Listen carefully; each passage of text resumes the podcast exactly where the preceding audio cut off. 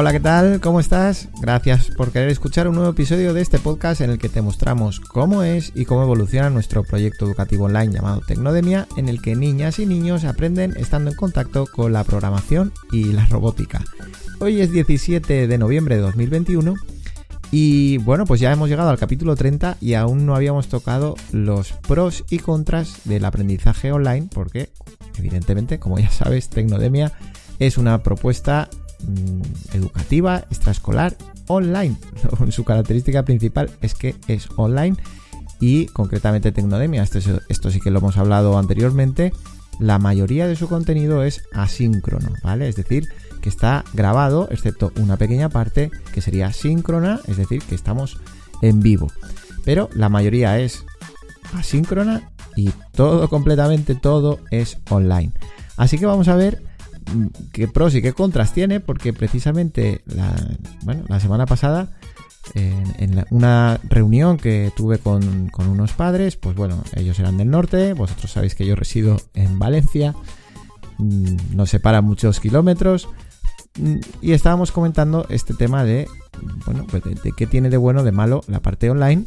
Y, este papá de, de, una alumna de Tecnodemia, pues decía que a él le encantaba el tema el tema online, que ayudaba a organizarse bien los horarios con, los niños y, bueno, él por lo menos estaba dispuesto incluso a, al colegio, digamos, llevarlo a online como vimos en la pandemia. Bueno, ya sabemos que esto hay que ir mejorándolo un poco. Pero, por ejemplo, este papá era, lógicamente, ya había llegado a Tecnodemia, por lo tanto, mm, pues claro que él ve positivo la parte online, pero evidentemente tiene contras Así que vamos a empezar con los contras. No son todos seguro. Si se te ocurre alguno más, pues nos lo dejas en comentarios o bueno, te pones en contacto y lo iremos incluyendo. Pero bueno, vamos a ver. Uno de los principales contras que yo veo eh, es que los profesores no podemos interactuar con los niños. Claro, ¿esto qué quiere decir? Que no sabemos si se ha entendido el concepto o no. Cuando estamos grabando un vídeo, y esto ocurre lo mismo en el resto de propuestas que tenemos, en, juegos robótica y bueno, en otros proyectos.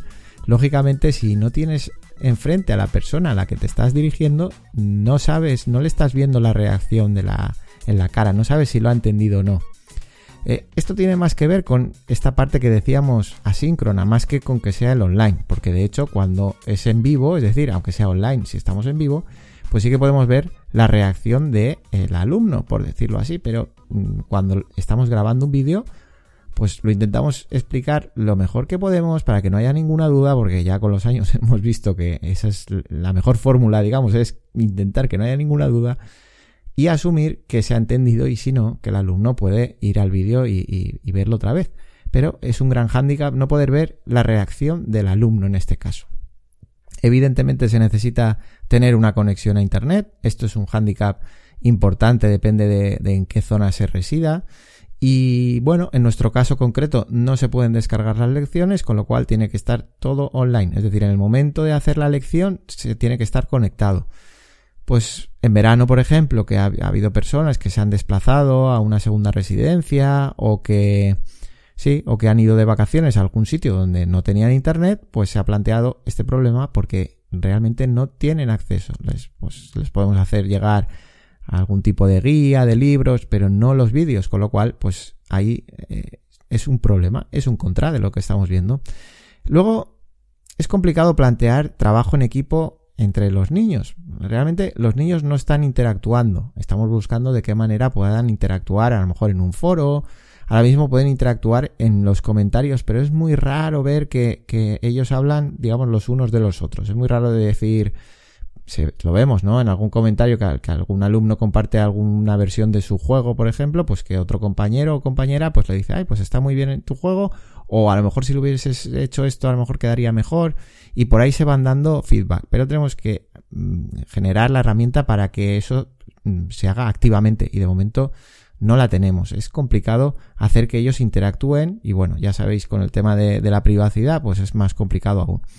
Y a la hora de plantear trabajo en equipo, que es algo muy importante que se suele trabajar en academias de extraescolares, o, pienso yo que se debería de trabajar, sobre todo en competiciones, pues se trabaja mucho el tema del equipo, pues lo mismo. Es, es una dificultad que tenemos en la parte online.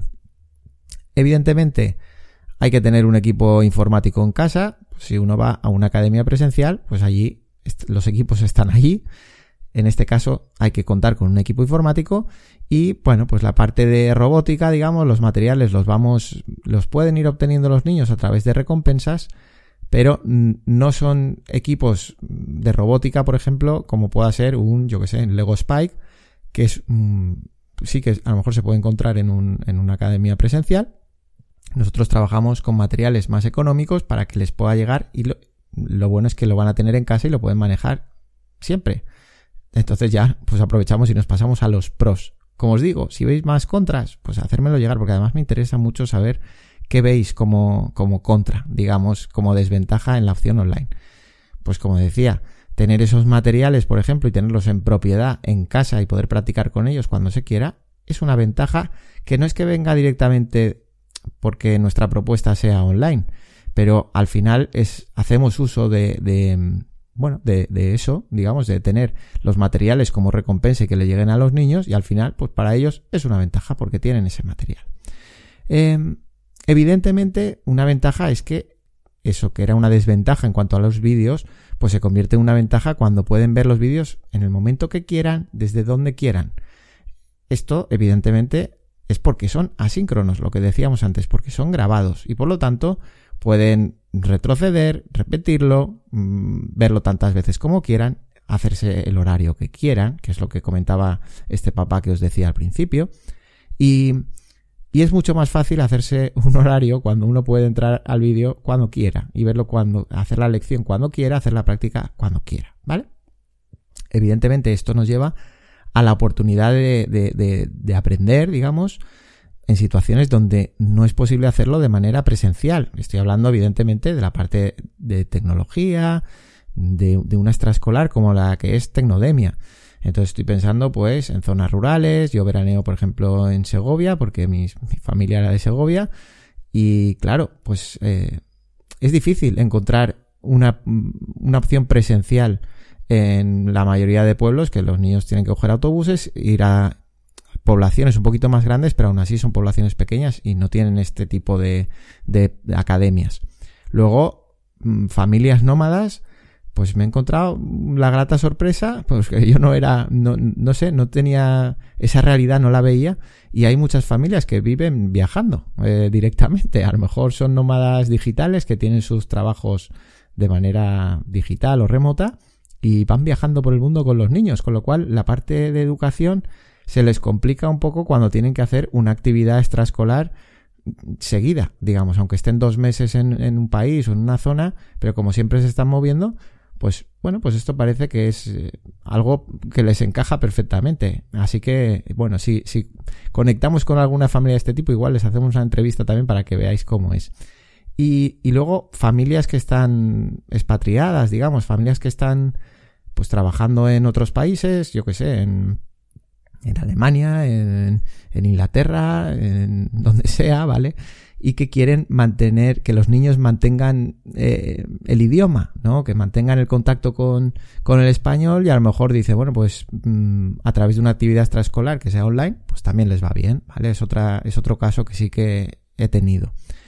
Luego, pues lo que os decía de los vídeos, el poder volver a escuchar algo que no hayan entendido, evidentemente es una ventaja. De nuevo, no es tanto por la parte online, sino por el tema de ser asíncrono. Y en el tema de los vídeos yo destacaría, aunque esto, bueno, pues igual hay alguna persona que no está de acuerdo, en que tienen una atención plena. Si nos fijamos en los niños cuando están viendo YouTube es una cosa parecida. Ellos se centran en el vídeo y lo que pasa a su alrededor pues da un poco igual, están metidos en el vídeo. Y eso beneficia mucho Mm, ese aprendizaje o por lo menos entender ciertos conceptos, porque de verdad que están con la atención puesta perfectamente. Yo en mi experiencia cuando, cuando es presencial y sobre todo cuando hay varios niños, una cosa es hacer uno a uno, pero cuando estás haciendo uno a siete, digamos que tienes siete alumnos y estás, eh, sí, lanzando un mensaje, trabajando algún concepto, dando alguna lección, la atención que ellos tienen no es una atención tan plena como cuando están viendo un vídeo. Yo solo lo cuento como una ventaja. Bueno, ya me contaréis a ver qué tal. Esa, esa atención que yo veo en, cuando están viendo un vídeo, también cuando se comunican. Y por nuestra parte ocurre lo mismo. También tenemos, eh, digamos que la comunicación es meditada. Cuando, mm, cuando uno reacciona, digamos, en una comunicación, en una conversación en vivo, pues evidentemente estás reaccionando, no da tiempo a pensar, por decirlo así.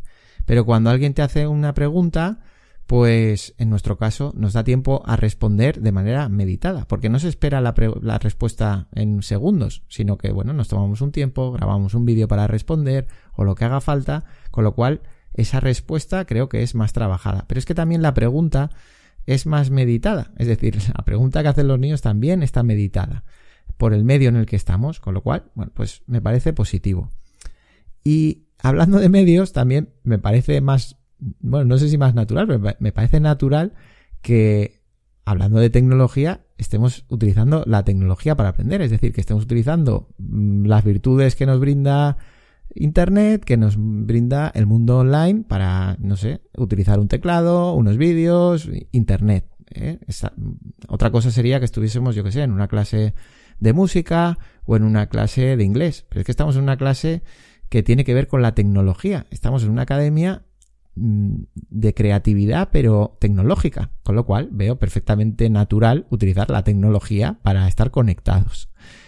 ¿Qué más pros podemos decir? Pues, bueno, pues el soporte es 24/7, es decir, no es que vayamos a responder al minuto, pero al niño se le puede, puede tener la necesidad de ayuda en cualquier momento porque puede estar trabajando en cualquier momento. Y lo bueno es que puede preguntar en cualquier momento y se le va a responder independientemente del, día de la semana que es o del horario que sea. Mm, si lo comparamos con una clase presencial o con una academia presencial, pues a lo mejor, yo que se va los viernes y se va a casa el domingo y en su casa hace alguna actividad, pues hasta el viernes no va a poder preguntar esa, esa duda que se le ha quedado en la cabeza. Bueno, pues aquí es diferente porque, porque es más dinámico en ese sentido. Aunque sea a distancia, es más dinámico. Y parecido, un concepto parecido es que no hay un calendario escolar, por lo menos en nuestra propuesta. Nuestra propuesta no tiene, no dices, pues en verano se para o en Semana Santa o no. Nosotros eh, eh, realmente es un itinerario que se puede hacer al ritmo que cada uno quiera y de hecho se puede uno dar de alta, da igual que sea inicio de curso o mitad de curso. Ahora mismo estamos cerrados, ya lo sabéis, pero entenderme que no depende de, mm, del calendario escolar para nada. De hecho, el tema del, ritmo, pensad que, bueno, sí que llegan niños con altas capacidades que están diagnosticados y clásicamente a, a, muchos niños con altas capacidades se les derivaba a actividades de programación y de robótica. No, no, no he profundizado mucho, en el por qué. De hecho, vamos a tener una, especialista en juego robótica dentro de la comunidad de, juego robótica para que nos hable precisamente del tema de altas capacidades, porque tenemos que estar al tanto, porque ya os digo, es que nos llegan, nos llegan niños eh, con altas capacidades y tenemos que saber por qué nos llegan, pero también cómo trabajar con ellos. Y al parecer, bueno, pues una de las razones que se da de que los orientadores, digamos, sean los que deriven a estos niños a actividades de robótica, porque pueden llevar su propio ritmo. Y claro, eso es, es cierto, y sobre todo en Tecnodemia. Es decir, en Tecnodemia, cada niño y cada niña va a llevar su ritmo. El niño que, o niña que quiera correr más va a avanzar más rápido siempre que vaya adquiriendo los, los conocimientos, lógicamente. Y el que quiera ir un poquito más lento o tenga por necesidad que ir un poquito más lento, pues irá un poquito más lento. Pero no, no hace falta que haya un grupo que vayan al mismo ritmo, que quizá en un grupo presencial, bueno, está un poco más limitado, aunque es verdad que en un presencial normalmente tampoco todo el grupo tiene que ir al mismo ritmo como, como puede ocurrir a lo mejor en el colegio. Quiero decir que esa diversidad se puede atender quizá mejor. Hablo de este tipo de diversidad, cuando estamos hablando mm, sobre todo de niños y niñas que están diagnosticados con altas capacidades. Eh, bueno, igual, faltarán pros también. Yo he comentado un poco los contras que me han venido, los pros que me han venido. Y seguramente lo ideal pues sea una propuesta híbrida. ¿Para qué nos vamos a engañar? Yo creo que una propuesta híbrida, el que tenga acceso, ya en lo que estábamos hablando, pues a lo mejor hay zonas rurales, hay este tipo de, pues que no puede, o que, o que a lo mejor vivimos muy lejos de una, de una academia presencial. Pero yo creo que lo ideal sería coger lo mejor de ambos mundos, lo mejor del presencial y lo mejor de online y hacer una propuesta híbrida. Eso creo que tiene mucho sentido y, bueno, y si tenéis la oportunidad, pues buscar ese tipo de academias que, que a lo mejor que tengan las dos las dos propuestas híbridas que podéis aprovechar la parte presencial y que mientras no esté yendo a la parte presencial vuestro hijo o vuestra hija lo pueda aprovechar online.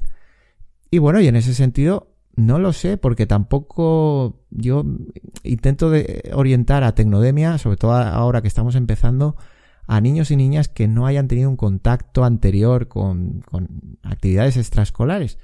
Pero bueno, ¿por qué no combinar las dos? Es decir, ¿por qué no que vayan a una a una academia presencial y en paralelo, y aunque no tengamos ninguna relación, que estén en Tecnodemia. No lo sé, no sé si puede tener sentido, sería parecido a algo híbrido, aunque evidentemente no sería igual que una propuesta híbrida controlada de que están haciendo en el presencial y que están haciendo en el online. Pero bueno, podría ser. Y, bueno, seguro que, nos llegan algunas colaboraciones con el tiempo, os espero, y, y si llegan os lo plantearemos porque a lo mejor, oye, pues tiene sentido hacer algo, alguna colaboración así a modo de propuesta híbrida. Pues nada, hemos repasado un poco los pros y contras del aprendizaje online, que creo que era algo que faltaba por ver y que es importante en el caso de Tecnodemia, que es todo online. Y lo dicho, si queréis seguir viendo cómo construimos Tecnodemia, pues os espero la semana que viene. Hasta luego.